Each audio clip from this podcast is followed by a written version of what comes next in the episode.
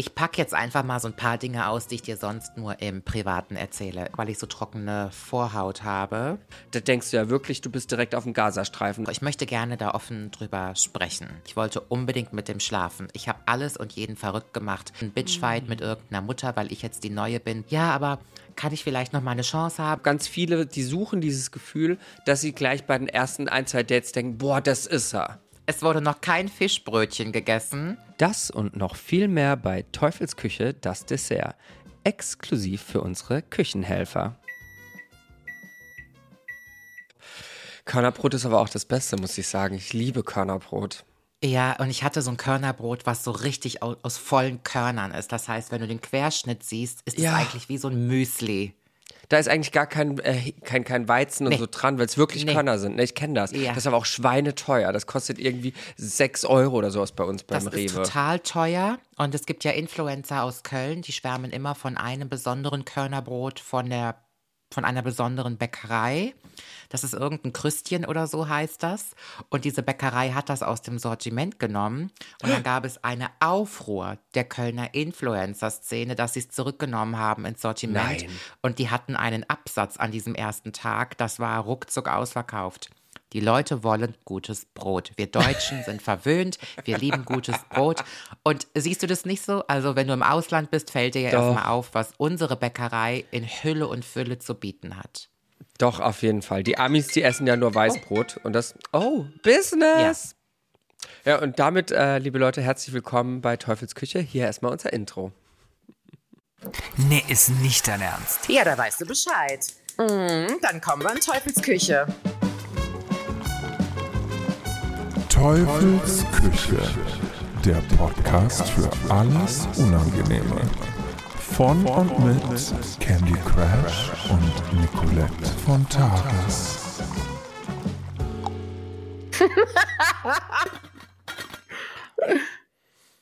Ja, sorry, das war mein Telefon. Und weißt du, wer es war? Ähm, Sandy. Das Autohaus. Das Autohaus. Ist dein Auto abholbereit? Also, Oh, oh. am Montag gebe ich mein jetziges Auto ab und könnte am Montag auch mein neues Auto abholen in einem anderen Autohaus. Das Problem ist, ich möchte mein Kennzeichen behalten. Und das heißt, das Auto muss zuerst abgemeldet sein und dann kann man das Kennzeichen wieder neu anmelden und das dauert immer drei bis vier Tage. Bedeutet, ich bekomme ab Montag einen Leihwagen für drei, vier, fünf Tage und kriege dann erst mein neues Auto. Es ist alles ein bisschen kompliziert, aber ich habe zu meiner Autoverkäuferin, die ganz Tolles gesagt, mach einfach so, wie du denkst. Hauptsache, ich habe kein Theater damit. Also ist das ähnlich so, wie wenn man den Handyanbieter wechselt, den äh, Provider, dass man dann die Rufnummer mitnehmen kann und kümmert sich dort auch das Autohaus um alles oder musst du dich drum kümmern? Ähm, die kümmern sich um alles, die melden das Auto auch an, also Gott sei Dank. Also das, also das wäre ja schon krass, wenn man ein Auto liest und dann müsste man sich um den Kram noch selber kümmern. Das mache ich, Ich nicht. hab, musste das selbst machen. Ist es so? Ich hätte gedacht, dass die das mittlerweile alles für einen übernehmen. Tesla war da noch nicht so weit anscheinend. Aber wir haben noch gar nicht darüber gesprochen. Du gibst an deinem und Britneys Geburtstag, 2. Dezember, Mhm. dein Auto ab. Was kriegst du denn für ein neues? Gar kein neues. Ich bin doch hoffentlich Okay. bald weg, weißt du? Ich, also ich, der. Plan ist ja wirklich so schnell wie möglich hier weg zu sein und dann macht es keinen Sinn, ein neues Auto zu Stimmt, leasen. Ich, ich habe jetzt ähm, die Idee gehabt, ich werde mal die Woche bei denen anrufen, bei meinem Leasinggeber und fragen, ob man das um ein, zwei Monate verlängern kann. Ich glaube nicht. Ich glaube, dass sie das nicht machen, weil das ja irgendwie mit Kilometern und Monaten berechnet und keine Mhm. Voll Ahnung was. Voll kompliziert, aber vielleicht kommen sie mir entgegen. Es würde mir sehr helfen, denn ansonsten würden wir auf so ein, so ein WeShare oder sowas zurückgreifen, weißt du? Diese Autos, die irgend, irgendwo an der Ecke stehen und die man dann da kurzzeitig mieten kann für irgendwelche Strecken. Ja, keine Ahnung. Ja, aber du lebst ja auch immer noch in Berlin. Also wenn du hier auf dem Land leben würdest, würde ich dir sagen, da hast du verloren. Aber in Berlin kommt man ja Mhm. noch ganz gut mit anderen Sachen vorwärts und rückwärts. Auf jeden Fall. Auf jeden Fall. Wie war deine Woche? Wie geht es dir? Bist du wieder fit? Bist du wieder gesund? Ähm, ja, es war eine Sache von zwei, drei Tagen nur, dann war es wieder verschwunden. Gott sei Dank, so habe ich es gerne. Ähm, ich bin wieder fit. Ich konnte mich auch ein bisschen ausruhen. Das tut mir ja ganz gut. Und ich habe eine neue Haarfarbe, as you can see. Bin Auf Instagram sah es rötlicher aus. Hier ist es jetzt so ein Gestern? Strawberry Blond äh, in der Kamera, aber äh, auf Instagram war es wirklich sehr intensiv rot. Nee, nee, nee, nee, das ist so wirklich nur rostig. Ich wollte sagen, das soll so natürlich aussehen, wie es nur geht, als wenn ich von Haus aus eine rothaarige Frau wäre. Und ähm, habe vorgestern angefangen, das Buch von Britney zu lesen. Einfach nur, weil es ja alle gerade lesen. Und ich muss sagen, es war echt gut. Ich habe, glaube ich, die ersten 15 Kapitel durchgezogen, äh, weil ich natürlich an die wichtigen Punkte rankommen wollte. So, die Kindheit hat mich gar nicht so sehr interessiert. Aber ja, auch wenn ich nie so in dieser Britney-Zone drin war, das ist sehr, sehr lesenswert, sehr empfehlenswert, doch.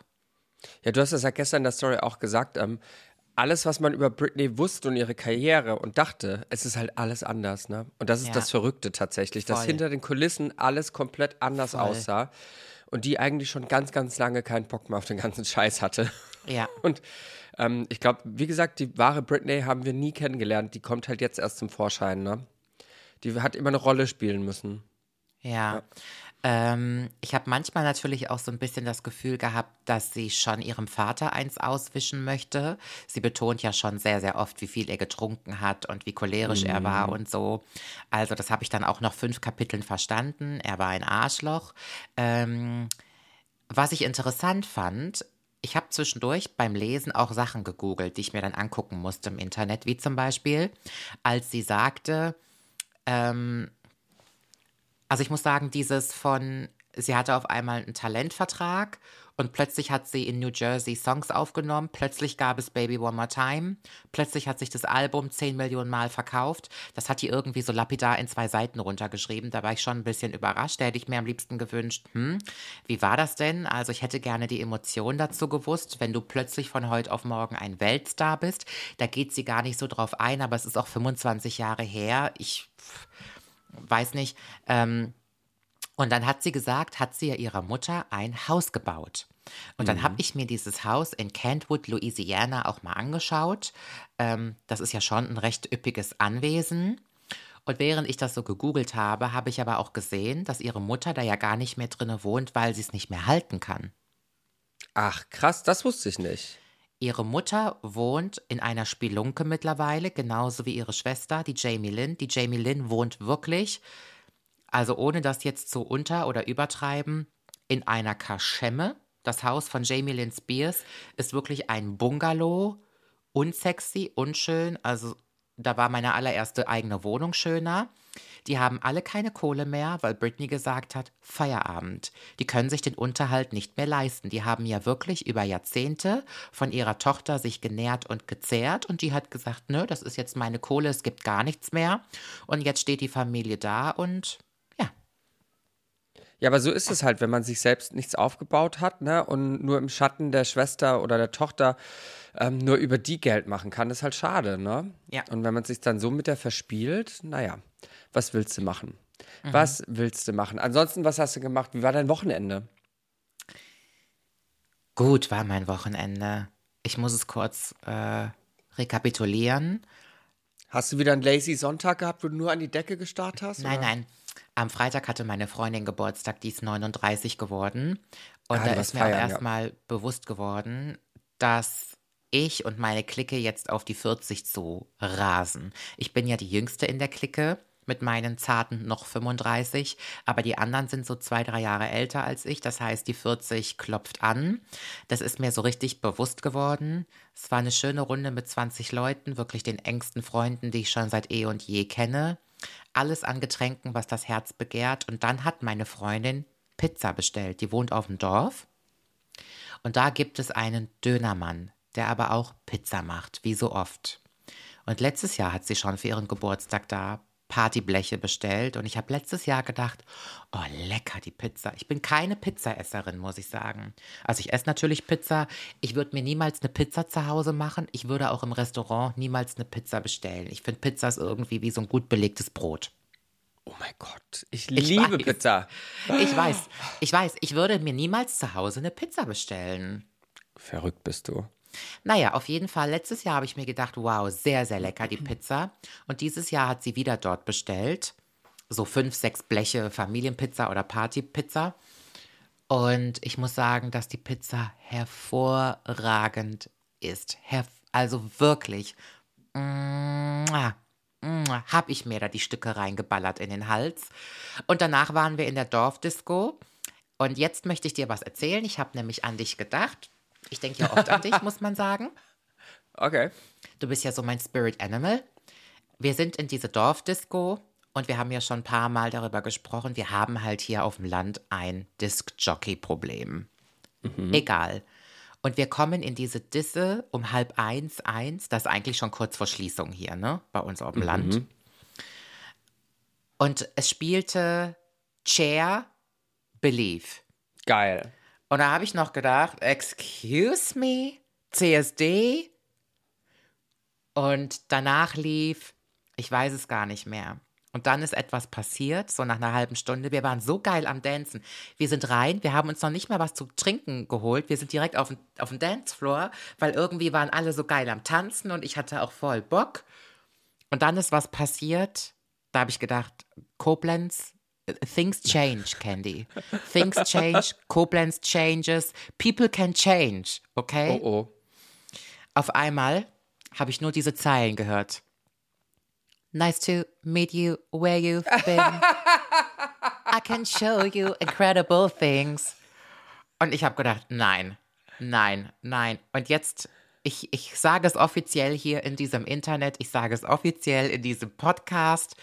Meine Freundin Candy, nach all den Jahren, wo wir uns kennen, I'm a Swifty.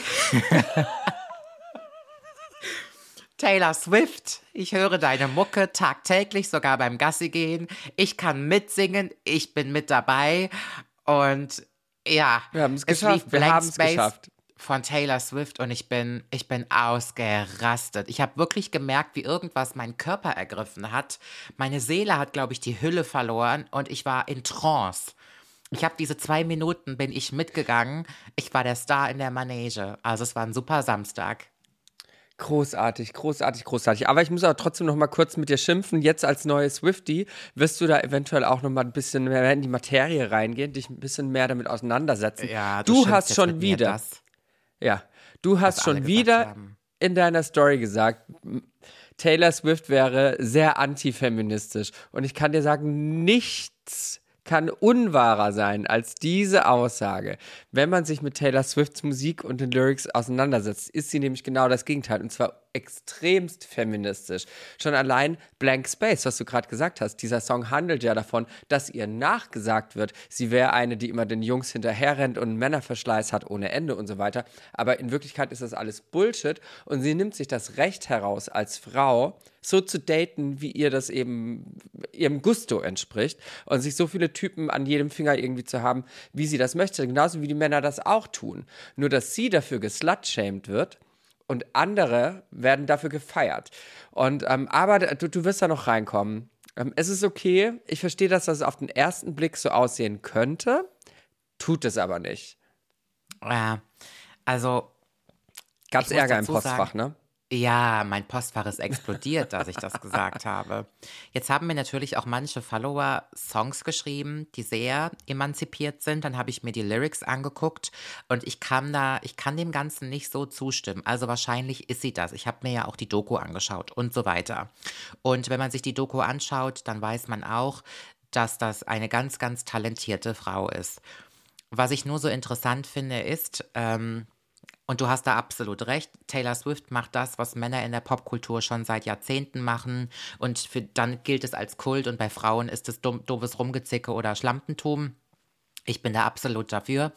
Ähm, was ich halt spannend finde, ist, dass ähm, Taylor Swift ja in der gesamten Popbranche nicht so beliebt ist bei Kollegen und Kolleginnen. Und das mag vielleicht natürlich auch daran liegen, weil sie so äußerst erfolgreich ist. Taylor Swift hat sich als einzige Frau in der Popszene mit den großen Giganten angelegt, zum Beispiel auch was diese Rechte an bes- bestimmten Songs Spotify, betrifft. ja. Die hat wirklich sich, also Hut ab. Die ist wirklich hands-on. Die macht ja alles selber, was diese, was ihre Karriere betrifft. Und sie leidet ja auch offensichtlich darunter, dass sie so viel interpretiert wird. Und ja, sie ist sich bewusst darüber, dass sie unbeliebt ist. Aus welchem Grund auch immer. Meine Sache mit ihr ist nur, Ich finde das gut, dass sie erfolgreich ist. Ich finde, das steht ihr auch. Ich finde nur, ich verstehe nicht so ganz, dass die solche Rekorde schlägt. Weil, auch wenn die gut ist, die, Ja. Also ich finde, dass das alles overrated ist. Ähm, ich ich, ich blicke da nicht so hinter. Wenn ich sie vergleiche mit Beyoncé, mit Madonna, mit Britney, mit Christina, muss ich sagen, nee, Taylor, so hast du es jetzt eigentlich nicht drauf. Sorry, dass ich das sagen muss. Ich hätte sie als eine gute Durchschnittskünstlerin abgetan, wenn ich sie nicht kennen würde. Aber dass die diese Rekorde macht, kann ich nicht so ganz verstehen.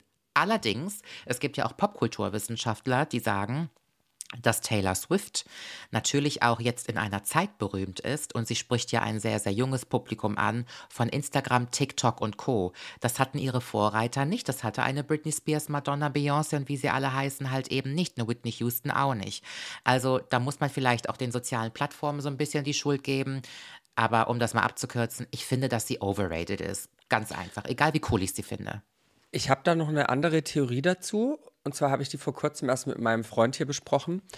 Taylor Swift, was sie unterscheidet zu diesen ganzen Leuten, die du gerade aufgezählt hast, eine Madonna, eine Beyoncé, eine Britney, ist die eine Sache. Eine Madonna, eine Beyoncé und eine Britney, die wurden als die unnahbaren, unantastbaren Superstars dargestellt. Mit dem perfekten Körper, immer perfekt hergerichtet, die tollsten Designerklamotten und die krassesten Choreogros über, Übermenschen sind das einfach, ne?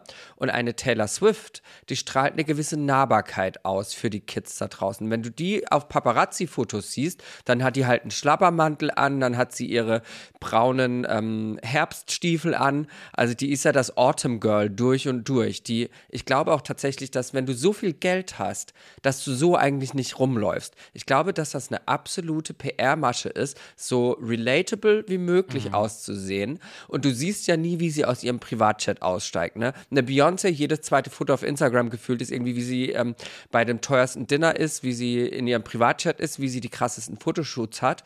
Genauso wie die Kardashians. Die wollen sich ja larger than life darstellen. Eine Taylor Swift hingegen, der ist es ganz, ganz wichtig, ihr Image so klein und so bescheiden wie möglich zu halten, habe ich das Gefühl. Und ich glaube, das ist auch der Unterschied, warum sie so gut ankommt, weil sie eben versucht, ähm, die Kids abzuholen und so, ich bin eine von euch, ich bin euer bester Freundin. Das hat sie auch damals in der Promo für ihr Album gemacht, wo sie sich irgendwie 100 Fans in ihr Haus, nach Hause eingeladen hat und mit denen dann irgendwie Plätzchen gebacken hat und Pizza gegessen hat, als wären das ihre Freundin. Das ist natürlich alles totaler PR-Quatsch. Keine von denen ist ihre Freundin, keine von denen darf die nachts anrufen um 12, wenn sie Herzschmerz hat, aber das suggeriert sie. Eine Beyoncé würde ihren Fans den Vogel zeigen, willst du mich verarschen?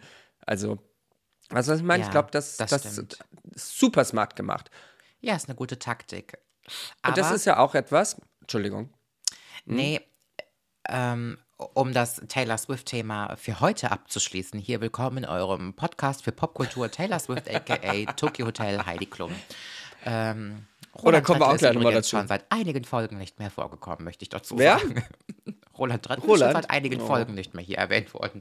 Naja, aber was mich noch so ein bisschen stört, ist, dass sie auf der einen Seite versucht, halt die Freundin von nebenan zu sein, auf der anderen Seite Taylor Swift ist große Klasse darin, Leute zu verklagen. na du doch auch. Du drohst unseren Zuhörerinnen sogar, dass du sie verklagst. Klock, klock, klock macht der Hammer vom Richter. Klock, klock, klock. Na gut, aber weißt du, wenn du dir so ein, so ein Imperium aufgebaut hast und das ist alles dein geistiges Eigentum. Ich glaube, gerade du und ich, wir sind ja auch Fans davon zu sagen, geistiges Eigentum gehört einem und darf nicht, äh, da soll niemand anderes dran profitieren, weil das natürlich unfair ist. Und nur weil sie eine gewisse Größe in ihrem Erfolg erreicht hat, heißt es ja nicht, dass für sie andere Regeln gelten, dass ihr geistiges Eigentum anders behandelt werden kann als das von jemandem, der nicht so einen Erfolg hat, weißt du? Ja. Also, mh, ich Ja. weiß, was du meinst, aber ja. Jetzt, ich wollte Okay. irgendetwas. Ja. Nee, ich wollte noch kurz äh, rasch was zu Ende erzählen. Freitag war ich, wie gesagt, feiern und Taylor Swift lief. Das war ein sehr schöner Abend. Und am Samstagabend war ich mit meinen Mädels bei einem Handballspiel. Und dann habe ich in hab meiner ja nicht Instagram. verstanden. Ja, ich, wir hatten alle nichts zu tun Samstag, weil wir freitags feiern waren. Freitags ist ja auch, äh, freitags geht ja, geht man auf dem Dorf nicht feiern, dafür ist der Samstag da. Und plötzlich war dann Samstag und keiner hatte Pläne, also haben wir gesagt, komm, wir fahren mal hier in eine Schule, da ist eine Handballmannschaft, die spielen das Dorf 1 gegen Dorf 2. Und dann haben wir ein Handballspiel geguckt. Ich war dann quasi Spielerfrau und ähm, das war so richtig dörflich. Da war so der gutbürgerliche Mensch, der sitzt dann da in so einer Turnhalle und feuert dann den Sportverein an. Da kaufst du dir eine Bratwurst und ein Bier, äh, wenn du willst. Und dann guckst du dir das Handballspiel an, zweimal 45 Minuten. Danach wollten wir noch was essen gehen. Es war noch früh. Im Restaurant haben wir keinen Platz bekommen. Da wurden wir weggeschickt. Der einzige Italiener da auf dem Dorf. Und dann bin ich nach Hause gefahren. Das war mein spannender Samstag. Also Handball, das, also da- dass eure Wahl auf Handball fiel, verstehe ich nicht so ganz. Ich glaube tatsächlich, wenn mir so langweilig wäre, dass ich mir irgendeinen Sport anschauen würde, dann wären das entweder die Schwimmer, weil die die geilsten Körper haben, oder die Leichtathleten, weil die auch die geilsten Körper haben, oder die Fußballer, weil die Fußballer die geilsten Beine haben. Ich bin ja ein absoluter Beinfetischist. Ich liebe ja dicke, trainierte Fußballerwaden und Beine. Aber die Handballer, da habe ich so das Gefühl, was, was, ist denn, was ist denn beim Handball, weißt du, was, was haben die für Körper? Ich weiß es nicht. Ich kann das nicht so richtig einschätzen. Die Ja. Sache, warum ich eventuell Handball dann doch mehr antun würde, wäre, weil ich glaube, dass die Handballfans nicht so toxisch sind wie die Fußballfans. Gerade diese, diese Männlichkeit ist im Handball vielleicht nochmal eine andere als beim Fußball. Es ist in meinem, in meinem Kopf. Ich habe jetzt keine Erfahrungswerte. Ich kann mir das, das ist einfach nur etwas, was ich mir vorstelle. Ich glaube, dass ein Handballspiel sehr viel entspannter und weniger aggressiv abläuft vom Fernblock her als ein Fußballspiel. Also beim Fußball kann es ja richtig, richtig schlimm werden. Da denkst du ja wirklich, du bist irgendwo an der ersten Mai-Demo gelandet, wo Steine geschmissen werden, wenn du im falschen Fußballspiel landest. Also, Ja, das kann gut sein. Also ich muss sagen, das war wirklich, das ist so ein Familientreff, das ist so ein Familiensport Handball. Da waren auch viele Familien mit Kindern. Es war jetzt gar nicht mal so maskulin toxisch, das war total gemischt, das war sehr friedlich. Aber der Grund, warum wir uns Handball angeguckt haben, du kannst entweder bei uns in der CGM Arena dir Basketball angucken, Hockey oder Handball. Mehr gibt es ja auf dem Dorf nicht. Also wahrscheinlich gibt es auch. Fußball, aber da habe ich ja keine Ahnung von. Aber Hockey ist Ich kalt. bin halt hier ländlich, ne? Hockey ist kalt, ja. Hm. Ja, aber ähm, ich saß dann da ähm, zwischen. Also, naja, ich meine, die Diplomatie. Ich Zwischen Marion gerade. und Jürgen. Ich saß zwischen Marion und Jürgen. Jürgen hatte auch eine Trommel in der Hand und hat immer getrommelt, so lange, bis wir den Platz wechseln mussten, weil ich hatte irgendwann nur noch ein Piepen im linken Ohr. Die trommeln ja dann. Und ähm, die haben halt alle eine Jeans angehabt und ein Hoodie. Und ähm, die Handballjungs, das waren halt auch handfeste Jungs von nebenan. Da hat der Sven mitgespielt und der Kai Uwe. Und ich saß dann da so mittendrin und ich liebe ja mein Dorf, muss man sagen. Ich wohne ja hier freiwillig, das ist ja meine Wahlheimat und ich liebe diese schlichte, naive Bescheidenheit und die falsche Arroganz, die hier herrscht, weil die Menschen hier äh, schon recht arrogant sind äh, und ich frage mich bis Echt? heute, warum. Naja, es ist eine Beamtenstadt und eine vermögende Stadt und ich, die finden sich alle ganz toll hier und haben irgendwie noch nichts auf die Reihe bekommen.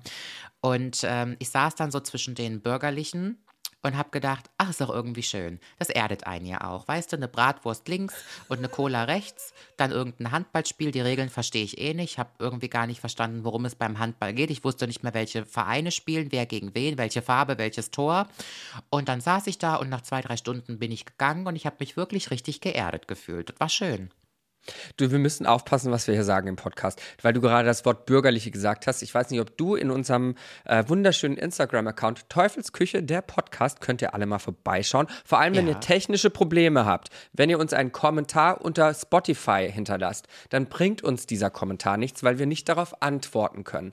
Das ist eine Einbahnstraße. Wenn ihr also Probleme, Fragen, Anregungen habt, dann geht gerne auf Instagram. Auf Instagram können wir eure Nachricht sehen, wir können darauf reagieren, wir können mit euch interagieren, wir können euch helfen. Nur mal so als kleiner äh, Denkanstoß. Jetzt pass auf, auf unserem Instagram haben wir ähm, ja wirklich sehr, sehr viel ähm, Bewegung aktuell. Da passiert viel. Es werden auch immer mehr Follower. Wir haben fast 6000 Follower, was richtig toll, ist. Tausend Dank Auch an alle. 10.000 wäre toll bis Ende des Jahres. Ich wünsche mir ja für mein persönliches Instagram 100.000 und da fehlen nur noch 3.000 dazu. Dreieinhalbtausend, dann habe ich endlich die 100.000 zusammen.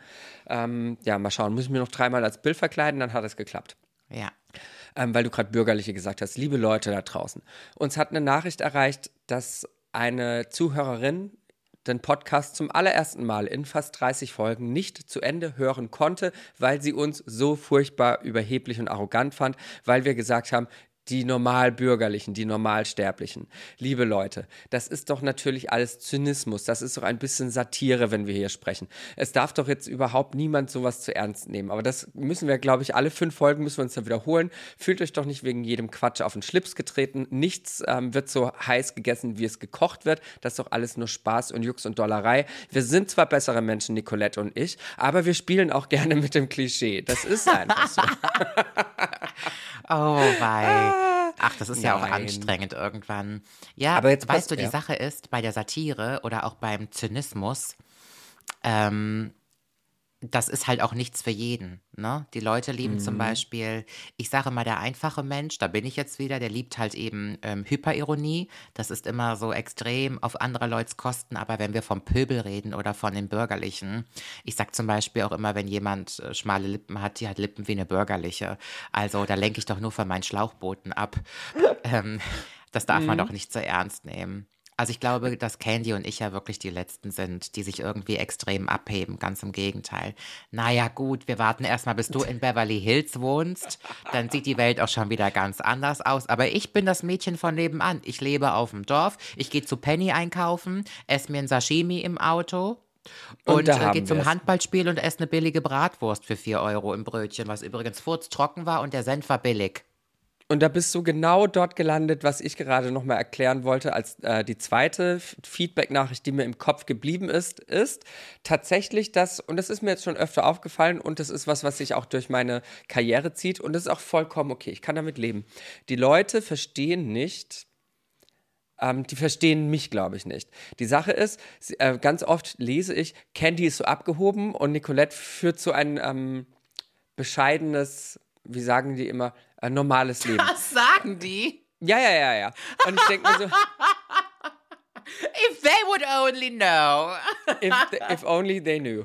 Jetzt passt mal auf. Die Sache ist, ihr wollt uns doch auf eine gewisse Art und Weise auch authentisch erleben in diesem Podcast. Es bringt euch nichts, wenn ich euch erzähle, dass ich äh, hier bei Aldi einkaufen war, dass ich äh, dort mit der, äh, jeden Tag mit der S-Bahn zur Arbeit fahre. Das ist halt nicht mein Leben. Ne? Also die Sache ist, ich führe inzwischen ein anderes Leben und das habe ich mir so ausgesucht. Und ähm, ja, Heidi Klum ist eine Freundin von mir. Und ja, ich gehe mit Shirin David Karaoke singen. Das sind einfach so Sachen, die machen doch mein Leben auf eine gewisse Art und Weise auch für euch interessanter, wenn ich davon erzähle, weil es eben was ist, was nicht jedem so passiert. Und das weiß ich. Und ich weiß, dass es eine sehr besondere Situation ist, dass das 99 Prozent der Menschen eben nicht so leben.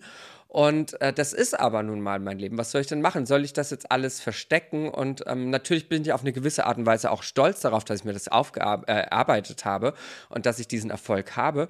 Und ähm, ich habe das Gefühl, dass ich mich schon fast dafür entschuldigen muss und dass ich diese Sachen hinterm Berg halten muss. Und das finde ich totalen Quatsch, weil das auch nichts ist, was ich möchte. Ich möchte äh, ganz normal davon erzählen dürfen, dass ich halt bei Tokyo Hotel Backstage war und Bill geschminkt habe, weil das eben das ist, was mir passiert ist. Äh, ich kann euch natürlich aber auch erzählen, ähm, wie langweilig mein Check-in am Flug war. Da habt ihr aber nichts davon, ne? Also verstehe ich immer nicht so ein bisschen. Ja, da sind wir wieder bei Folge 2 Flex Culture. Also man muss ja auch dazu sagen, das Interessante ist ja auch, dass Menschen immer erwarten, dass Leute, denen es vermeintlich besser geht, das ist ja wirklich nur eine Mutmaßung, dass man die immer runterholt auf den durchschnittlichen Status. Ich finde es aber, oder ich fände es viel spannender, wenn man doch versucht, Menschen zu upliften und zu sagen, wie, wieso versuchst du gar nicht mehr aus dir und deinem Leben zu machen? Ich meine, am Ende des Tages haben die Menschen sich das ja oder die Leute haben sich das ja irgendwo selber erarbeitet und auch selber erkämpft. Das ist nicht für jeden Menschen erstrebenswert, weil ich bin ganz ehrlich, ich saß da bei diesem Handballspiel und habe mich mehr für meine Cola interessiert als für das Handballspiel. Ich habe nebenbei noch ein paar süße Pumps geshoppt. 39,90. Aber dann habe ich mir die Leute Sehr so angeguckt. bodenständig von dir. Sehr Ja, bodenständig. ich habe mir die Leute dann so angeguckt in der Menschenmenge und ähm, die sahen alle wirklich sehr, sehr glücklich aus. Und ich glaube auch, dass diese Menschen sehr glücklich sind. Mit ihrem Hoodie, mit ihrer Jeans, mit ihrem Reihenhäuschen, mit einmal im Jahr nach Mallorca und mit diesem wirklich ganz bescheidenen, durchschnittlichen Leben. Ähm, ich glaube das denen, aber ich ich würde mal behaupten, dass darunter ja auch immer Menschen sind, die einfach glauben, dass ihnen gar nicht mehr zusteht im Leben, obwohl sie vielleicht Kapazitäten und Potenzial hätten. Und ich denke mir immer wieder, ich würde mir wünschen, dass sich mehr Menschen noch mal selber ein bisschen mehr wertschätzen. Ich habe irgendwann mal das Beispiel gesagt, wenn ich Wasser trinke, nehme ich mir ein Glas. Ich ziehe keine Jogginghose an, wenn ich das Haus verlasse. Ich ziehe mir was Vernünftiges an in meinen Augen. Das sind alles so Sachen, die ich mir selber wert bin. Und ähm, das ist auch keine Frage von Geld über, oder Budget, sondern einfach von einem eigenen Anspruch. Und ich würde mir einfach wünschen, dass mehr Menschen einen höheren Anspruch an ihr eigenes Leben haben. Das hat aber nichts damit zu tun, dass irgendjemand glaubt, er sei besser als der andere. Ganz und gar nicht. Und es hat auch nichts mit Abfälligkeit zu tun, Respektlosigkeit oder Überheblichkeit. Am Ende ist deine Realität ja nicht weniger wert als eine andere Realität. Und wenn du halt eben das Leben hast, was du dir erarbeitet hast, was leider vielen Menschen verschlossen bleibt, so eine Möglichkeit, dann ist das nun mal eben dein Leben und ich finde, dass es dir absolut zusteht, darüber auch offen zu sprechen und dass es genauso viel Wert trägt wie das Leben von den Leuten, die sich da Handball angeguckt haben, eine Jeans und ein Hoodie anhatten. Ist jetzt ein blödes Beispiel, aber da hast du absolut recht. Aber ich finde es schade, dass Leute das so versuchen, so, so runterzudrücken. Und ich finde auch, äh, ich habe das irgendwo auf Instagram vor kurzem gelesen, ich finde auch so eine falsche Bescheidenheit was ganz, ganz Schlimmes, weil warum soll ich meinen Erfolg und alles, was ich mir erarbeitet habe, was ich mir gewünscht habe, meine Träume und Wünsche sind in Erfüllung gegangen. Warum muss ich die dann klein spielen? Weißt du, warum kann ich nicht voller Stolz sagen, ja, geil, ich habe das und das erreicht und ich kann das und das machen. Und in dem Moment, wo ich das mache, wirke ich arrogant und abgehoben. Nein, ich bin einfach nur da angekommen, wo ich ankommen wollte. Und das ist doch was Schönes. Das wünsche ich mir für alle da draußen, dass egal was ihre Ziele und ihre Träume sind, dass sie denen nachgehen und diese erreichen. Und ich habe das Gefühl, dass die Leute, die sich bei mir darüber beklagen, dass ich davon erzähle und dass die das als angeben irgendwie einstufen, dass das die Leute sind, die vielleicht ver vergessen haben, sich für ihre Träume einzusetzen und ihre Ziele erreichen zu wollen. Ne? Deswegen kleiner Reminder, wenn ihr Träume und Ziele habt, dann tut alles, dass die möglich werden, dass die in Erfüllung gehen. Nichts ist ja, schöner, ist, als, als wenn so ein Traum in Erfüllung geht. Die Sache ist, haben denn eigentlich alle Leute Träume? Hm, gute Frage. Ne? Ich glaube, die haben das wieder verlernt. Ich glaube, dass man Kindern ganz schnell das Träumen abwöhnt, entwöhnt. Ich glaube, dass viele Eltern immer das Ziel bestreben, die Kinder schön auf den Boden der Tatsachen zu holen, in die Realität. Ich finde das total schade. Ähm, ich glaube, ich würde meinem Kind Tag ein und Tag aus erzählen, dass es schön ist, dass es toll ist, dass es alles kann, dass es talentiert ist und reich ist an allem, was der Mensch braucht. Einfach nur damit mein Kind so robust ist und so selbstbewusst ist, um seinen Träumen nachzustreben. Wir hatten es doch letztens mit einem Thema, ich weiß gar nicht mehr, was es mal war. Ach, vielleicht fällt es mir gleich wieder ein. Aber ich finde, dass die Menschen, ach so, wir hatten von einem Lifestyle gesprochen, dass die meisten Menschen gar keinen Lifestyle haben und ich finde es total schade. Also selbst der Alkoholiker, der sich jeden Tag drei Flaschen Bier reinpumpt, der hat ja irgendwo einen Lifestyle. Naja, es ist ja ein Lifestyle. Und ich finde es irgendwie total schade, dass ähm, manche Menschen keinen Lifestyle haben, beziehungsweise gar keine Fantasie mehr oder gar keine Ziele, nach denen sie erstreben, weil sie immer glauben, ach, das ist eh nichts für mich, das bleibt mir verborgen. Find Was hat denn die Penny da im Hintergrund? Was will vielleicht die denn? Vielleicht hat der Postmann geklingelt, aber die, äh, meine, meine Haushaltshilfe ist auch da. Die spielen bestimmt. Ah, süß.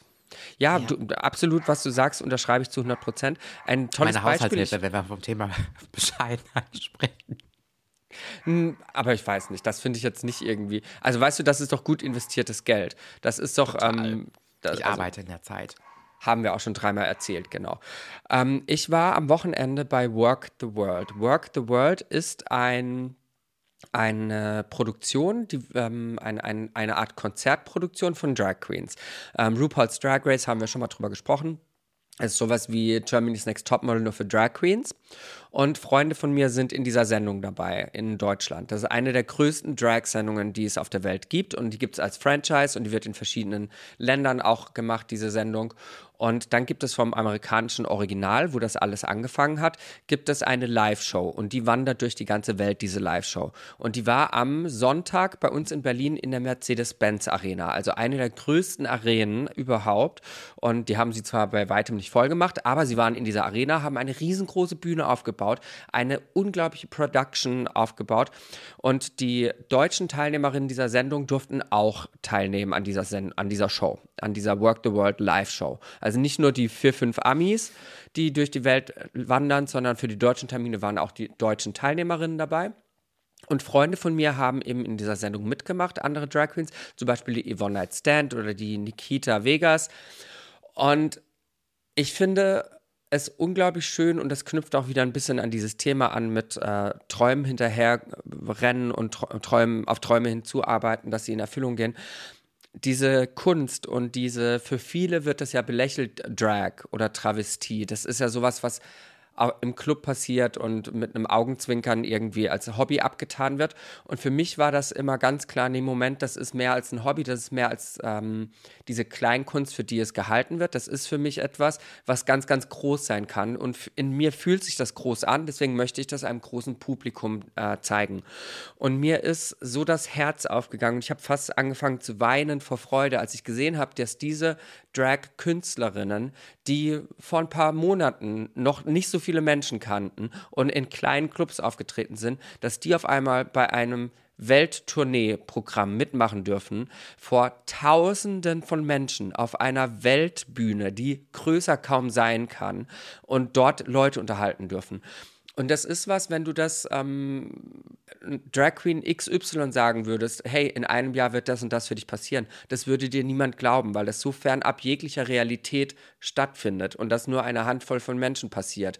Aber das wäre diesen Menschen auch niemals passiert, wären sie nicht äh, ihren Träumen hinterhergegangen, weißt du? Und ähm, das war so schön, das zu sehen. Das war eine unglaubliche Produktion.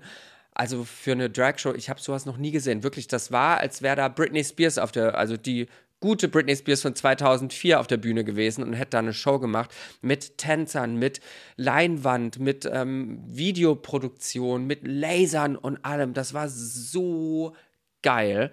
Und wenn ihr da draußen noch nie eine Drag-Show gesehen habt, ähm, dann könnt ihr gerne bei, bei Work the World vorbeigehen. Es gibt auf jeden Fall noch Tickets, die sind aktuell auf Tour.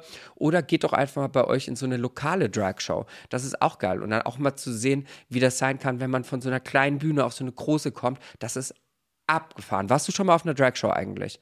Hm, ich habe das schon ein paar Mal gesehen. Ich bin nie absichtlich zu einer Drag-Show gegangen, aber gerade immer so, wenn ich auf so Benefizveranstaltungen waren oder war oder auf so AIDS-Galen und so Galas, dann ähm, kriegst du ja auch immer ordentlich was geboten. Ich habe da schon einiges Tolles auch gesehen, aber auch Schlechtes. Ja, da, es gibt natürlich, das ist ja in jedem Bereich so, ne? Also nicht mhm. alles, was auf der Bühne ist, ist gleichzeitig auch Kunst, sondern ja. es ist auch viel Ausprobieren und viel.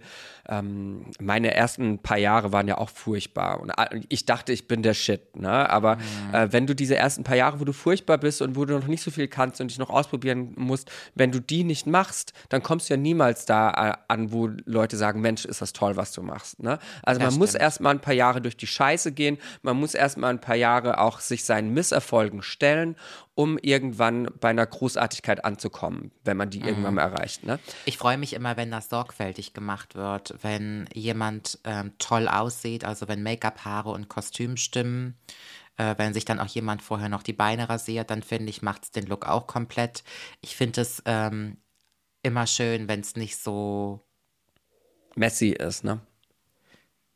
So Kaschemmen so eine Kaschemmen-Show mm. finde ich nicht so cool. Also ich mag das schon, wenn da Stil mit dabei ist. Ja, ja, und dann ist das echt das Tollste.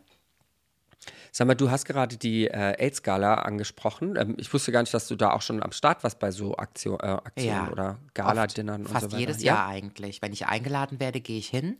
Ähm, aber das habe ich schon oft gemacht. Ähm, und das macht auch immer sehr viel Spaß, weil natürlich auch tolle Leute zusammenkommen und ähm, man auch da oft die Möglichkeit hat, sich irgendwie hübsch zu verkleiden. Also ich mag das sehr, sehr gerne.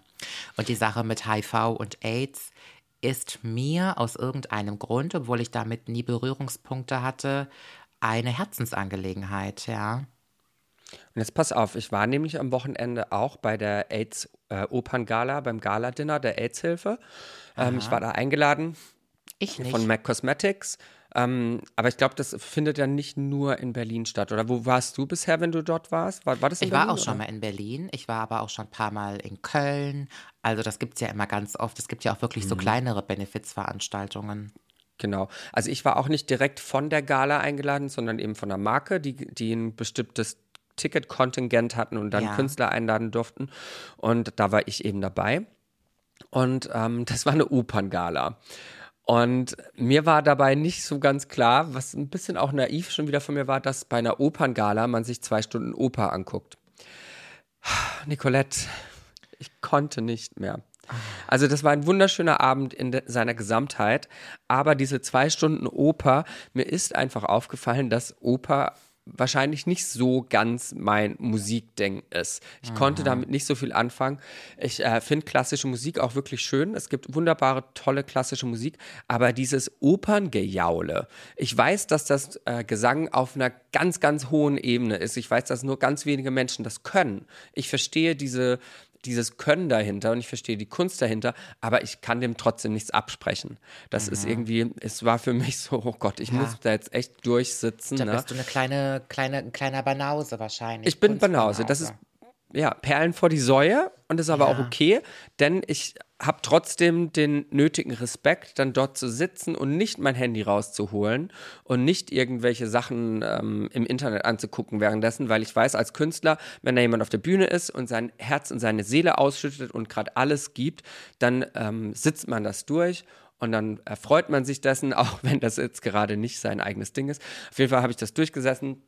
Und die kriegen alle Applaus. Und jeder, jeder, jeder, jeder, der irgendwie auf eine Bühne geht, egal ob das jetzt gut oder schlecht ist, und dort sich verwundbar macht. Denn in dem Moment, wo du auf einer Bühne bist, das kennst du ja nur zu gut, machst du dich sowas von verletzlich. Du bist auf jeden Fall Tausenden von Menschen und deren Meinungen ausgesetzt. Und ich finde, allein dieser Schritt, allein dieser Schritt, egal ob das kaschemmig ist oder auf ganz großem Niveau, allein dieser Schritt hat von mir schon Applaus verdient. Und deswegen, egal wie furchtbar das ist, gebe ich da Applaus. Ähm, auf jeden Fall habe ich das durchgesessen und danach hatten wir ein Dinner noch dort vor Ort. Das war ein Gala-Dinner und ich weiß, dass ähm, ein Ticket, ich glaube, irgendwas zwischen 600 und 800 Euro gekostet hat. Also die Scheiße. sind schweineteuer, diese Tickets. Die gehen natürlich auch einem guten Zwecke, ne? also der AIDS-Hilfe ähm, werden die gespendet. Aber wenn du eben so viel Geld für ein Ticket ausgibst, in diesem Fall war das eben die Marke, die mich eingeladen hat, dann erwartest du natürlich auch ein gewisses Dinner. Ne? Jetzt ist es so, dass ich mich ja vegan ernähre. In ganz, ganz, ganz seltenen Fällen äh, passiert es halt mal, dass ich ein Stück Käse esse oder so. Aber ich achte eigentlich drauf, dass das nicht passiert. Und wir hatten auch vorher angemeldet, dass wir Veganer in der Runde haben. Ich, es gibt ein, zwei Sachen, da bin ich nicht mäkelig, sondern die esse ich einfach nicht und die schmecken mir nicht und die mag ich nicht. Jetzt fing das an bei diesem Gala-Dinner und es war wirklich super nobel. Es war wunderschön gemacht, ein unglaublich schön gedeckter Tisch. Also das ist, so stelle ich mir Weihnachten bei Frau Nicolette vor. Ne? Denn dein normales Dinner oder dein normales Essen ist ja schon schön angerichtet. Du holst ja deinen schöne Teller raus, die sch schöne Besteck und so weiter und da war alles noch zehnmal besser. Und dann kommt ähm, die Kellnerin um die Ecke und meint, darf ich Ihnen Wasser einschenken? Ich so, ja, gerne, haben Sie stilles Wasser? Nee, wir haben nur Sprudel. Und dann war ich schon so, wie, ihr habt nur Sprudel? Ähm, okay, interessant, stilles Wasser ist egal. Habe ich gesagt, ja, Dankeschön, Sprudel kann ich nicht, da kriege ich sofort Sodbrennen und so. Und dann habe ich eben kein Wasser getrunken. Dann kommt um die nächste Ecke, äh, darf ich Ihnen Wein einschenken? Und ich gesagt, haben, haben, hätten Sie auch noch was anderes als Wein? Darf ich bei Ihnen einen Drink bestellen?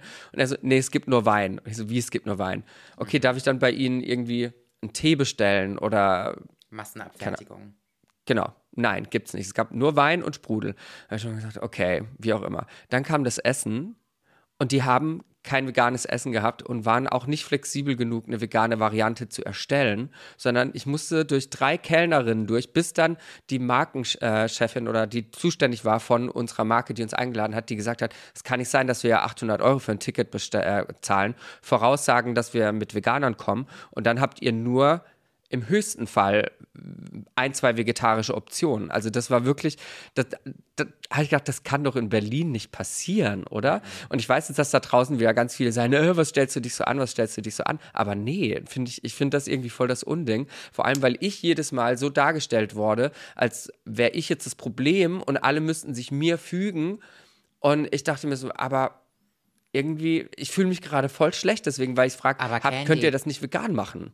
Die Leute, die jetzt zuhören und sagen, wie kann man denn so mäkelig sein, das sind die Menschen, die sich im Leben mehr verwehren und die äh, verstecken das unter dem Deckmantel unter Genügsamkeit und Bescheidenheit. Aber genau das ist doch der Punkt. Also egal, was ein Ticket kostet, ob das jetzt 800 kostet oder nur 80 Euro gekostet hat.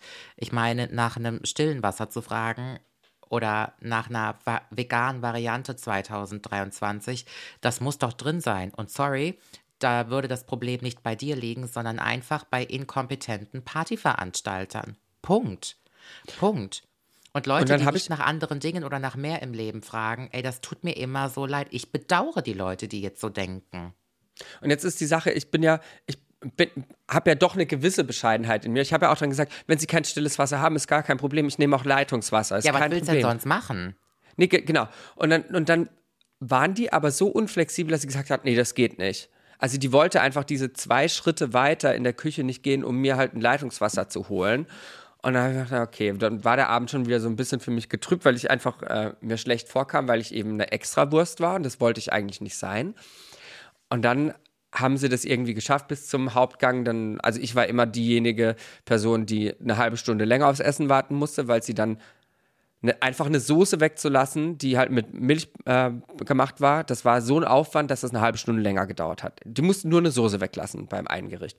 Und dann kam das, kam das Dessert. Und beim Dessert hatten sie wirklich absolut keine Möglichkeit, das vegan zu machen. Ich gesagt, das ist gar kein Problem, wirklich. Ähm, dann esse ich kein Dessert. Das Essen war schon lecker, vielen Dank. Und dann meint sie, ja, also wie gesagt, wir haben jetzt kein äh, veganes Dessert, aber Sie können ja ins Vorderhaus von der Veranstaltung gehen. Das sind ungefähr zehn Minuten, die ich durch den Backstage laufen musste und können sich dort einen Apfel holen. Und ich hatte mich nicht beschwert. Ich hatte nur gesagt, das ist kein Problem, dann äh, kein Dessert für mich. Sagt sie, ja, Sie können ja vor dem Vorderhaus sich einen Apfel holen. Ich Wer fand plant das. denn sowas? Also ich du fand kannst das doch so nicht für so eine große. Masse an Menschen ein Dinner ausrichten und nicht im Kopf behalten, dass es auch Menschen gibt, die auf tierische Produkte verzichten. Ey, wo hängen denn manche Leute? Vor allem, was ist mit Menschen, die laktoseintolerant sind? Weißt du, gibt es ja auch einige heutzutage, die, die einfach keine Milch vertragen und sofort Magenprobleme bekommen. Ja, also ich finde Laktoseintoleranz oder Glutenunverträglichkeit ist auch nochmal eine andere Hausnummer. Das ist ja dann, also ich kann halt nicht jede Allergie abdecken, aber ich finde so im Groben und im Ganzen immer eine weitere Alternative zu haben. Also das ist doch, das kann ich nicht verstehen. Selbst wenn ich einen scheiß Geburtstag mit Freundinnen mache, behalte ich im Hinterkopf, dass manche halt eben vegetarisch oder vegan leben und guckt, dass die Hälfte davon demnach ausgerichtet ist. Das ist doch kein Akt. Und für einen Partyveranstalter oder ein Catering-Unternehmen sollte das doch sowieso easygoing sein. Aber jetzt pass auf, das ist ja die Sache. Da, das ist ja die AIDS Foundation. Und ähm, um kurz auf das Thema oder die HIV-AIDS Foundation, um auf das Thema HIV und AIDS sprechen zu kommen, in den Köpfen der Leuten ist ja HIV und AIDS so ein Schwulending. Ich glaube, bei den allermeisten ist das was in ihrem Kopf, was die schwulen Männer betrifft und ähm, was die Heteromenschen irgendwie gar nicht so tangiert. Das ist gar nicht in deren Kopf, dass das ein Problem sein könnte. Und jetzt habe ich mir gerade erst die aktuellen Statistiken mal rausgezogen in Vorbereitung auf diesen Podcast, weil ich das interessant fand. Und deswegen finde ich es umso lustiger, dass du die HIV-Stiftung gerade angesprochen hattest. Ähm, Fakt ist tatsächlich, dass seit 2020 oder 2021, je nachdem, wie man die Statistik liest, die Fälle bei den homosexuellen Menschen, die HIV-Ansteckung, runtergehen und die bei den äh, heterosexuellen Menschen ähm, stagniert, also gleich bleibt, bis ein kleines bisschen hochgeht tatsächlich. Und das fand ich super interessant, weil, wie gesagt, die meisten Hetero, ich glaube, die Leute, die jetzt zuhören, werden auch denken, hä, wie HIV äh, ist irgendwie bei uns im, ist total unwichtig. Und in der schwulen Welt ist es eben voll das Thema. Und ähm, wann kam denn das? Das war doch in den 80ern, als die AIDS-Pandemie war. Ne? Gerade, ich glaube, New York war auch einer dieser Hotspots. Ja, 84, glaube ich, ging das los. Und ich, die 80er Jahre haben ja auch das Image vom schwulen Krebs, so nannte man das damals ja auch rangezüchtet. Die Medien haben das ja ausgeschlachtet auf dem Rücken von homosexuellen Männern. Genau. Und ähm, ich möchte an alle Leute da draußen appellieren, aufgrund eben dessen, dass ich diese Zahlen gelesen habe, ähm, auch wenn ihr nicht schwul seid, auch wenn ihr ganz normalen Heterosex habt, bitte äh, verhütet doch, bitte benutzt ein Kondom. Denkt nicht, äh, ich glaube, die meisten Leute, wenn sie ähm, Sex haben, denken einfach nur dran, ah, ich muss verhüten, damit ich niemanden ähm, schwanger mache oder dass ich niemanden, äh, dass ich nicht schwanger werde. Das ist, glaube ich, die größte Angst der Leute. Aber eine viel größere Angst sollte doch eigentlich sein, dass man sich äh, irgendwie eine Krankheit einfängt. Mhm. Das ist doch sowas von schlimm. Gerade ähm, HIV ist ein Virus, den du dein Leben lang im Körper aktuell noch behalten wirst. Also in den letzten 30 Jahren hat man noch, nicht, ähm, noch nichts finden können, was diesen Virus komplett heilt. Ich glaube, es gab ein, zwei Sonderfälle, an denen jetzt geforscht wird, wo das funktioniert hat. Und HIV ist ja jetzt auch inzwischen nicht mehr so das Tabuthema. Du stirbst nicht mehr an HIV. Ähm, du kannst mit HIV ganz normal leben, wie jeder andere Mensch auch. Du bekommst eine medikatöse Behandlung und dann bist du auch nicht mehr ansteckend wenn du eben unter diesen die Medikamenten reinhaut, lebst. Ne? Das darf man nicht unterschätzen. Ja, ich glaube, es ist äh, für, für Leber und Niere wahrscheinlich nicht so einfach, ja, aber ich glaube. Fürs ganze ja. System. Also es ist schon, es ist schon eine Medikamententherapie für den Rest des Lebens und der Körper muss natürlich damit auch klarkommen. Also das muss man echt dazu sagen, dass das Bomben sind. Aber es ist dann halt natürlich auch das kleinere Übel im Vergleich zu, dass, dass du irgendwann AIDS entwickelst aus Absolut, diesem HIV. aber ich möchte das nicht verharmlosen, dass man sagt, naja, wenn ich es dann halt eben habe, gibt ja super Medikamente mittlerweile. Also ich glaube, ja, dass genau. die, die Liste der Nebenwirkungen von dieser Therapie schon ordentlich ist. Genau, aber ich, ich, ich möchte ein bisschen damit sagen, ähm, ich möchte das entstigmatisieren. Also, weil, weil ja. glaube ich, ähm, gerade Menschen, die mit HIV leben, äh, dass die so ein äh, Stigma an sich haben. Ne? Und, und dass ganz viele Leute da draußen noch gar nicht wissen, wie stecke ich mich an und was bedeutet das jetzt für mich und kann ich mit einem HIV-positiven Menschen ähm, Sex haben, all diese Sachen und werde ich dann sofort auch krank? Ähm, nee, das ist heutzutage nicht mehr. Also wenn jemand HIV hat, dass das Wichtigste ist tatsächlich den Status zu kennen, zu wissen, bin ich HIV-positiv oder nicht. Deswegen finde ich es auch für heterosexuelle Menschen ganz, ganz wichtig, dass sie sich regelmäßig testen lassen, wenn sie ungeschützten Sex haben. Ähm, weil das Schlimmste, die größte Ansteckungsgefahr sind Menschen, die nicht wissen, dass sie diesen Virus in sich haben, weil sie sich nicht testen lassen, weil sie gar nicht erst dran denken. Ähm, Genau. Wollte ich nur mal kurz erzählt haben, weil wir auch in drei Wochen den World AIDS Day haben und ich jetzt gerade auf dieser äh, Veranstaltung war und das alles total in meinem Kopf ist. Und ich habe auch ganz viele Freunde und Freundinnen, die HIV-positiv sind und da habe ich da schon sehr viel mitbekommen. Ähm, es ist wie gesagt kein Todesurteil mehr, aber es ist halt trotzdem auch irgendwie ätzend, so ein Virus in sich zu haben, ähm, der einen doch auf eine gewisse Art und Weise dann immer wieder dran erinnert, oh, ich muss ja aufpassen, ich muss ja aufpassen. Und deswegen, liebe Leute da draußen, passt einfach auf. Benutzt Verhütung. Und es gibt ja auch, ich glaube, ganz viele wissen gar nicht, kennst du die PrEP eigentlich? Hast mhm. du schon mal davon gehört? Mhm. Ich glaube, du bist ein bisschen aufgeklärter als die meisten Heteromenschen da draußen. Die PrEP ist ein äh, Präparat, eine, ein Medikament, das man vor dem Sex zu sich nimmt. Das ist einfach eine Tablette, äh, die dich dann vor einer eventuellen HIV-Ansteckung zu 95 Prozent schützt. Also das ist nicht ganz so effektiv wie ein Kondom, aber es ist schon mal effektiver als kein Kondom zu benutzen. Ähm, genau. Und deswegen sind, glaube ich, auch gerade bei den ähm, Homosexuellen die Fälle runtergegangen, weil die PrEP eben jetzt eingeführt worden ist. Und ähm, du gerade als Risikogruppe irgendwie einfach an dieses Medikament bekommst äh, über den äh, Arzt. Ja, boah, jetzt habe ich aber weit ausgeholt. Das war unser kleiner Exkurs zur HIV. Wir haben auch noch ganz viele andere Sachen äh, heute zu besprechen. Nicolette, ich bin ein neuer Fan von jemandem. Okay, also holen wir quasi etwas Neues, jemand Neues in den Podcast, ja? Mhm. Tell Jetzt pass me. auf. Ich habe schon mal von dieser Person gesprochen. Ich war dieser Person gegenüber viele Jahre sehr skeptisch gegenüber. Ich hatte immer das Gefühl, finde ich uncool. Ich mag nicht, was diese Person in der Öffentlichkeit macht. Ich mag nicht, wofür sie steht. Ich finde das alles nicht so cool, aus verschiedenen Gründen. Ich spreche von Shireen David. Aha. Shireen David äh, war in der Vergangenheit, ich, ich mochte, ich wollte sie immer mögen. So kann ich das sagen. Ich wollte Shireen David immer mögen, weil ich die Musik cool finde. Ich finde das, wofür sie eigentlich stehen möchte, Feminismus und Female Empowerment, eine ganz, ganz tolle Sache, hatte aber immer meine Probleme äh, wegen diverser Fehler, die in der Vergangenheit in ihrer Karriere geschehen sind, wo ich gesagt habe, finde ich irgendwie voll uncool, mit äh, homophoben Rappern zusammenzuarbeiten um eine gewisse Credibility im Game zu bekommen und so fand ich immer cool. Und, und das habe ich ja immer angekreidet. Ne? Und jetzt habe ich ja schon mal vor ein paar Folgen erzählt, dass wir Karaoke singen waren, zufälligerweise sie und ich zusammen in einer größeren Gruppe. Und an diesem Abend habe ich so meinen Frieden mit ihr geschlossen, weil Shireen David so privat, wie es eben möglich war, in diesem Rahmen sich kennenzulernen, ein zuckersüßes Mädel war. Die war so lieb, unglaublich höflich, ganz tolle Umgangsformen, ähm, sehr, sehr lustig, sehr lieb und all das, dass ich in dem Moment meine Meinung, die ich aus der Öffentlichkeit von ihr hatte, komplett revidieren musste und gedacht habe, okay, scheiße, jetzt kannst du, kannst du nicht mehr skeptisch sein, jetzt musst du sie irgendwie mögen, weil sie wirklich lieb war.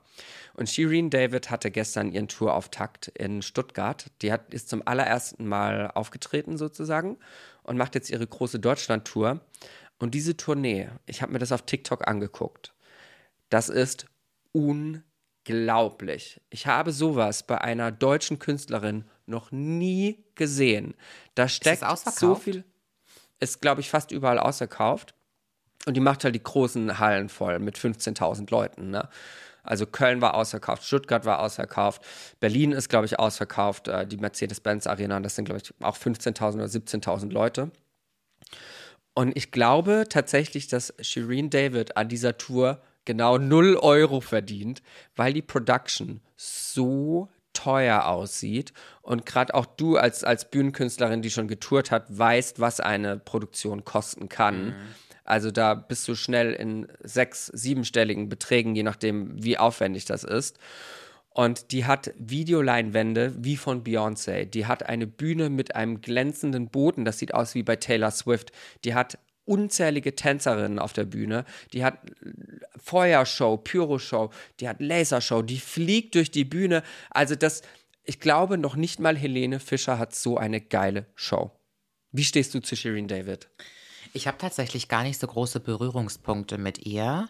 Ähm, ich habe die auch das erste Mal kennengelernt, da saß die in der Jury von Deutschland sucht den Superstar. Vorher kannte ich die gar nicht. Ich habe die nie wahrgenommen in dieser YouTube-Welt und bin überrascht, dass sie eine sehr ausgezeichnete Sängerin ist.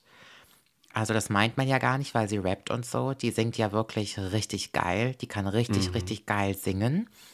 Ähm, ich habe mir zwischendurch immer mal gedacht, wie viel mag die wohl verdienen, alleine durch diese ganzen McDonalds-Spots und so und ihren Dirty und so. Das hat sie ja da gesagt. Die, McDonalds war eine Million. Ja, die wird Millionen gescheffelt haben. Ja. Natürlich macht sie auch so ein paar Sachen, äh, hat sie gemacht, die man sehr kontrovers betrachten kann. Ich äh, erinnere mich da so an diese ganze Pelzgeschichte. geschichte oder auch ähm, dieses Interview, was sie gegeben hat, wo sie sich meiner Meinung nach unglücklich ausgedrückt hat. Ich habe aber ihre Message verstanden. Aber ansonsten ähm, kann ich gar nichts so sagen über sie. Ich kenne zwei, drei Lieder und Thema Pelz. Thema Pelz. Wie stehst du zu Pelz? Denn das ist etwas, wo ich wo ich unserer Gesellschaft eine gewisse Doppelmoral vorwerfe. Ja, total. Ähm, wenn man einer Shirin David vorwirft, sie wirft, äh, sie trägt ja. Pelz.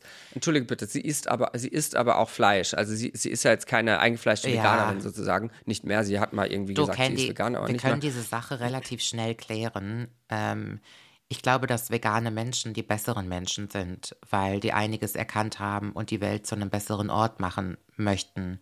Und dieses Thema mit tierische Produktekonsum, egal ob in Form von Lebensmitteln oder in was auch immer, in Textilien, muss man gar nicht diskutieren. Das ist scheiße. Egal ob Pelz, egal ob Leder, egal ob, ach was auch immer, es ist nun mal eben scheiße. Jede Scheibe Fleischwurst ist scheiße. Ich bin letzte Woche einkaufen gewesen und die Leute haben mich darum gebeten, dass ich meinen Einkauf mal zeige. Und ich habe wie immer viele vegane Produkte gezeigt, weil ich zum Beispiel Aufschnitt und viele vegane Alternativen einfach kaufe.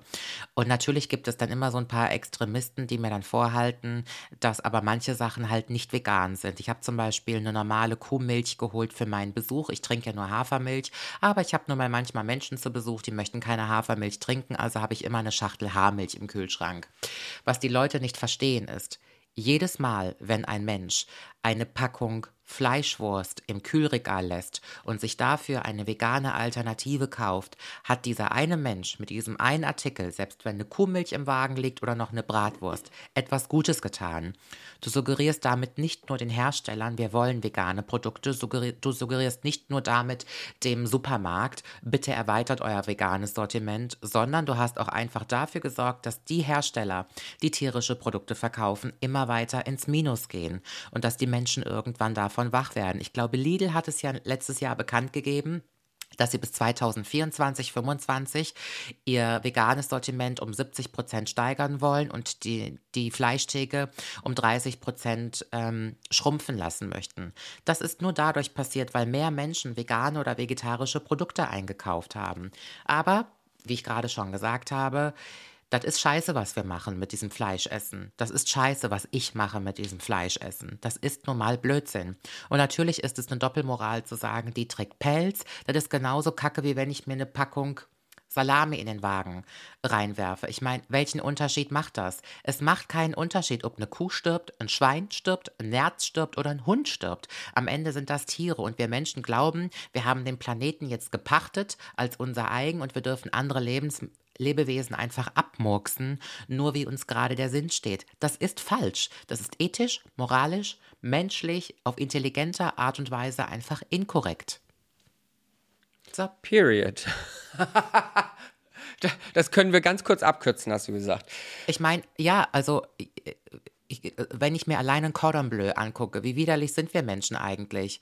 Wir, wir fressen ein Schweineschnitzel und da rein packe ich noch Käse, der aus Kuhmilch gemacht ist und auch noch eine Scheibe Schweineschinken. Am besten paniere ich das noch mit einem Ei, also noch von einem Huhn was mit oben drauf. Also was ist denn los mit uns? Also Candy, was ist denn los mit uns? Und die ganzen Leute, die immer sagen, dass die veganen Alternativen, ach hört doch auf, so eine Scheiße zu reden. Ich habe auch immer gesagt, ich könnte mir niemals vorstellen, meinen Kaffee mit äh, Hafermilch zu trinken. Und was ist, wenn ich jetzt einmal Kuhmilch trinke, scheiße ich mir ein. Das, das, das, das da komme ich gar nicht mehr drauf klar. Und ich finde, dass jeder Mensch echt einen positiven Teil dazu beitragen könnte, wenn er einfach weniger tierische Produkte isst. Wirklich einfach nur Verzicht. Stell dir mal vor, wenn nur 5000 Leute, die in einer Halle bei mir sind, wenn davon jeder vier Produkte in der Woche weniger tierisch kauft, rechne das mal auf die Masse auf, rechne mal das aus, wie viele, wie viele tierische Lebewesen das sind. Mhm. Meine Haut ist auch wieder total am Randalieren, weil ich, als ich in New York war, ähm, relativ viel Käse und so auch wieder zu mir genommen habe, also vegetarisch gegessen habe im Vergleich zu, äh, was ich hier in Berlin schaffe. Mhm.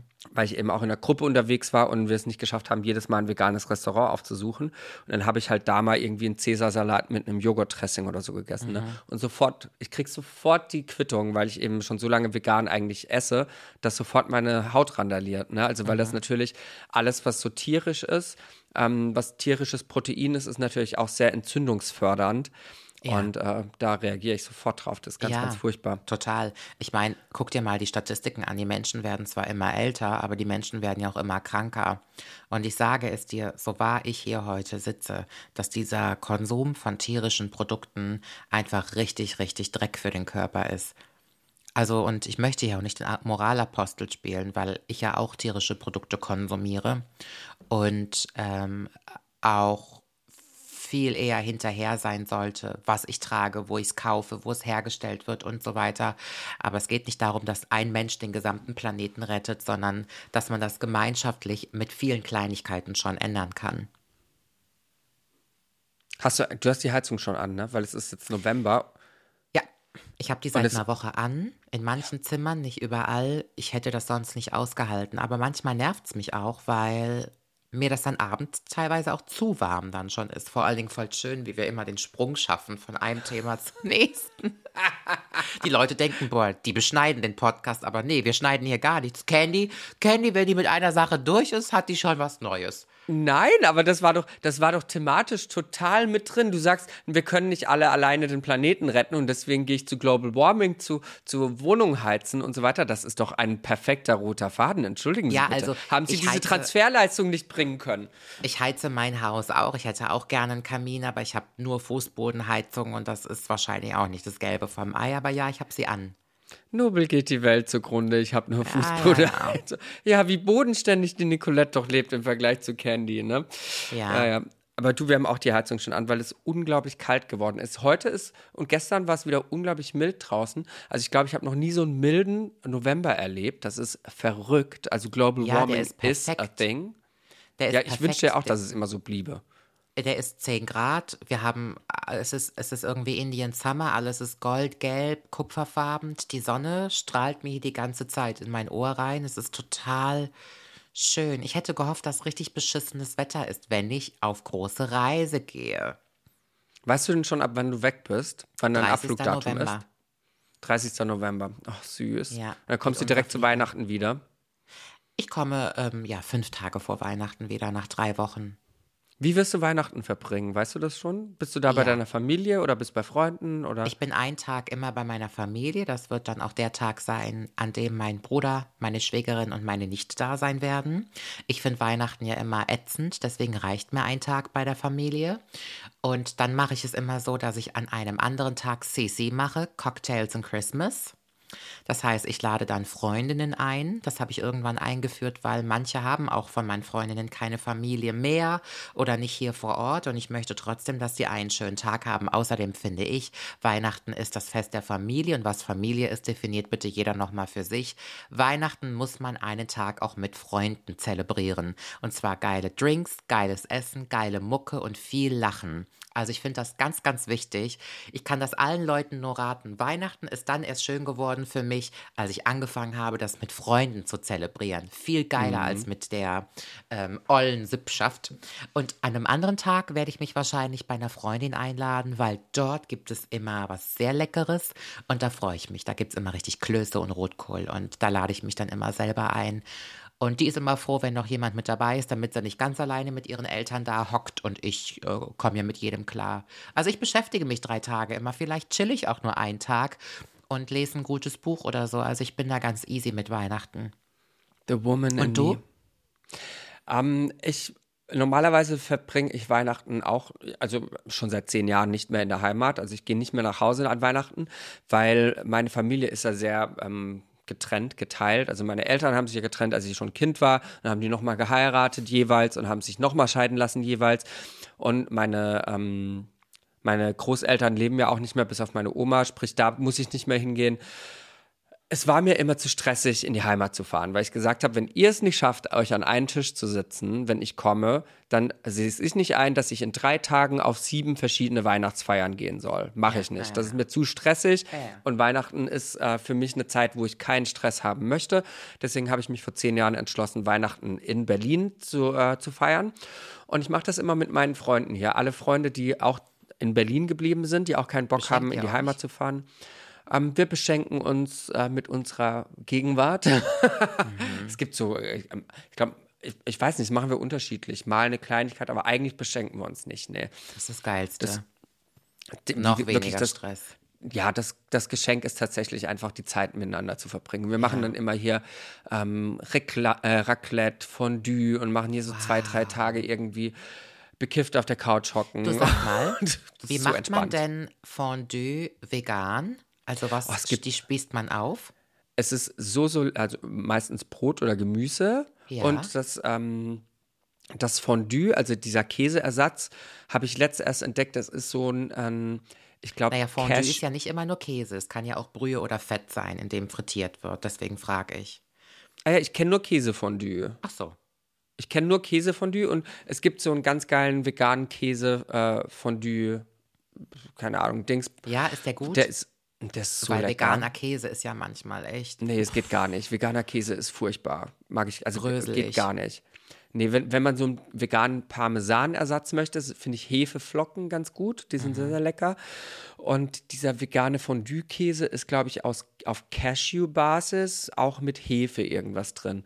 Und das schmeckt ganz, ganz lecker. Das mag ich sehr gerne, ja. Ja, und so verbringen wir dann Weihnachten und gucken dann irgendwelche Weihnachtsfilme, sind gechillt, backen Plätzchen und ähm, haben einfach äh, ruhige zwei, drei Tage. Und ich glaube, entweder am 25. oder am 26. ist dann ein Abend, wo wir ins Berghain gehen. Meine Freundin Echt? Absinta und ich, ja.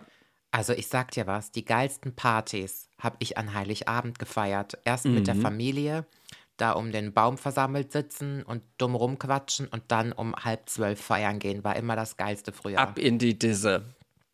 Wir haben hier Freunde von mir veranstalten am 23., also den Abend vor Heiligabend, machen die immer eine Christmas Party zu Hause mit Glühwein im Garten und so richtig geilem Buffet, Kartoffelsalat, Nudelsalat und lecker Kräuterbaguette. Da gehen wir am 23. immer hin, späten Nachmittag und ab 10, halb elf gehen wir dann feiern. Da gibt es eine geile Cocktailparty in Koblenz. Und dann muss ich auch an einem der Weihnachtstage noch mal in die Dorfdisse. Also da komme ich nicht drum rum. Ich will Weihnachten auch geil feiern. Und ich habe vor ein paar Jahren die Schenkerei ja auch ausgeführt. Zumindest habe ich es probiert. Also meine Nichte beschenke ich jetzt, wo Kinder da sind. Kinder müssen beschenkt werden. Aber ansonsten, ich beschenke ja meine Leute immer das ganze Jahr über. Meine Freundinnen beschenke ich, meine Eltern beschenke ich. Als du eben vom Fußball sprachst, ich habe meinem Vater dieses Jahr eine neue Dauerkarte fürs Stadion in Köln geschenkt. Der liebt ja Fußball. Der geht ja jeden Samstag, Sonntag Sonntag mit seinen alten Herrenfreunden ins Fußballstadion und so eine Karte kostet ja mal auch easy 1000 Euro, die habe ich ihm im Sommer geschenkt. Also ich gucke schon, dass ich das das ganze Jahr über mache, damit ich Weihnachten mit leeren Händen da aufkreuzen kann und man hat einfach eine schöne Zeit und lässt es sich schmecken. Alles andere brauche ich auch nicht. Aber bringst du was zu essen mit dann? Nee. Backst du halt für Weihnachten? Nein, ich bin ja keine Bäckerin und wenn ich zum Beispiel zu meinen Eltern fahre, meine Mutter sorgt immer dafür, dass es irgendwas gibt. Ähm, wir haben irgendwann, also Gott sei Dank hat es aufgehört, dass es Kartoffelsalat gibt. Ich finde Kartoffelsalat und Würstchen immer armselig an Weihnachten. Ich finde es wirklich, wirklich, also ich finde es so, ach, ich weiß, für viele ist das Tradition. Ich finde das niveaulos bis zum geht nicht mehr. Das habe ich meiner Mutter auch erklärt. Ich habe gesagt, weißt du, das ganze Jahr über Essen war geil und Weihnachten hauen wir uns einen Kartoffelsalat und ein paar billige Maika-Würstchen rein. Also da stimmt ja auch die Reihenfolge irgendwie nicht. Ich will Weihnachten was Geiles essen. Ich will, dass es aufwendig ist. Man steht 20 Stunden in der Küche und nach 10 Minuten ist es gefressen. So ist Weihnachten. Gutes Geschirr, gute Tischdeko. Gute Tischdeko ist immer wichtig. Das kann meine Mutti aber nicht so gut. Und ich will, dass es Bombe ist an Weihnachten. Liebe Leute, ich hoffe, ihr fandet diese Bombe, äh, Folge, Folge Bombe, diese Folge Bombe hier. Ähm, wenn das so ist, dann habt ihr die Möglichkeit, unseren Podcast zu abonnieren. Da freuen wir uns immer sehr drauf. Die Folge heißt und How to be erheblich. Erheblich? Armselige Kartoffelsalat heißt die Folge. Nennst du sie so? Okay, wenn du, du das so? möchtest, wenn, Nenn, wenn du denkst, dass das ein guter Titel ist, dann mache ich das so. Nennen Sie bitte arroganter, armseliger Kartoffelsalat. Bitte. Okay, werde ich machen. Ähm, liebe Leute, ihr könnt uns abonnieren. Dazu könnt ihr auf Spotify, wenn ihr eine Kreditkarte habt, auf Spotify abonnieren. Dann bekommt ihr jede Woche 30 Minuten zusätzlich. Die nehmen Nicolette und ich jetzt gleich auf. Das ist unser Dessert in der Teufelsküche. Oder ihr geht auf Patreon. Das haben wir alles in den Show Notes. Ihr könnt mal unter der Folge auf den Link klicken oder auch bei uns in der Description oder auch bei Instagram. Das ist alles verlinkt. Ähm, da könnt ihr dann, wie gesagt, jede Woche nochmal 30 Minuten extra bekommen. Und ihr unterstützt uns finanziell noch ein bisschen. Dann aktuell haben wir noch keine großen Werbepartner und ähm, wenn irgendwann hier Werbung kommt, werdet ihr das alles werbefrei bekommen. Vielen, vielen Dank an alle, die uns schon unterstützen. Die Küchenhelfer werden immer mehr, das freut mich total. Und Nicolette, wir gehen jetzt ins Dessert, würde ich sagen, oder? Macht's gut, ihr süßen Küchenschaben. Ciao, ciao. ciao.